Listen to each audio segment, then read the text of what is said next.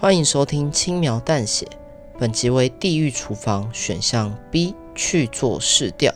播放本集意味着你将替主角做出这个选择。还没有收听主段落的听众，请回到播放清单点选地狱厨房主段落。要先听完主段落才听选项哦。那我们就来听选项 B 的故事内容吧。虏获客人最好的方法就是贴近他们，了解他们的想法。于是我拿起纸笔，做了一张简单的问卷，走到门前，握着门把，我的手微微颤抖着。别怕，我现在欠缺的就是一股勇气。出门去吧。寂静的街道，一个人都没有，大概是时间也晚了。即使如此，我也不想空手而归。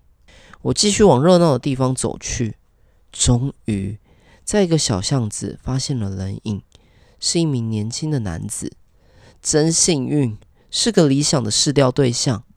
我走向前去，试着跟他搭话：“先生，我们是附近新开的牛排店，想做个简单的问卷调查，方便借用您五分钟的时间吗？”啊，天哪，我怎么会用这种问法？这样肯定会被打枪的。没想到这位年轻的男子没有拒绝。反而一跛一跛地向我走来，他越来越靠近，仔细一看，他的双眼布满血丝，脸上竟然还挂着诡异的笑容。我把纸笔递给他，他突然发狂似的咬了我的手臂，我大叫一声，把他推开，拔腿就跑，大量的鲜血从我手臂流出，他发出诡异的笑声，在后面追着我，我只能使尽吃奶的力气逃跑。不知道跑了多久，终于甩开他了。干，嘟的笑诶，我压着受伤的手臂，心里咒骂着：“妈的，有够衰，什么都没问到，还被神经病咬。先回去包扎伤口吧。”我拖着受伤的身体，缓缓地往餐厅的方向走。在回去的路上，看着手中空白的问卷，想起厨房里坏掉的食材，这一切都糟透了。爸妈，对不起，我什么都做不好。想开牛排店，果然是错的。这世界都疯了。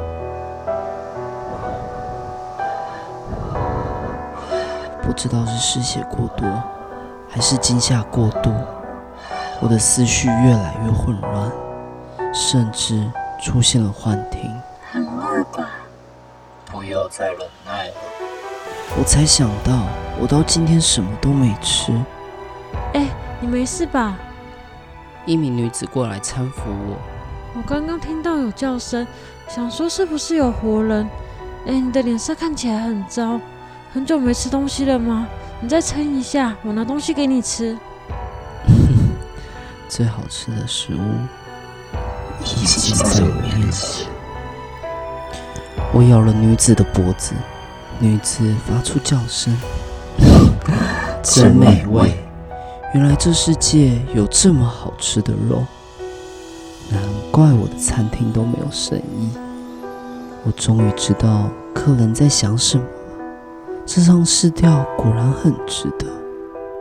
天亮了，我跟着其他人一起去寻找好吃的食物。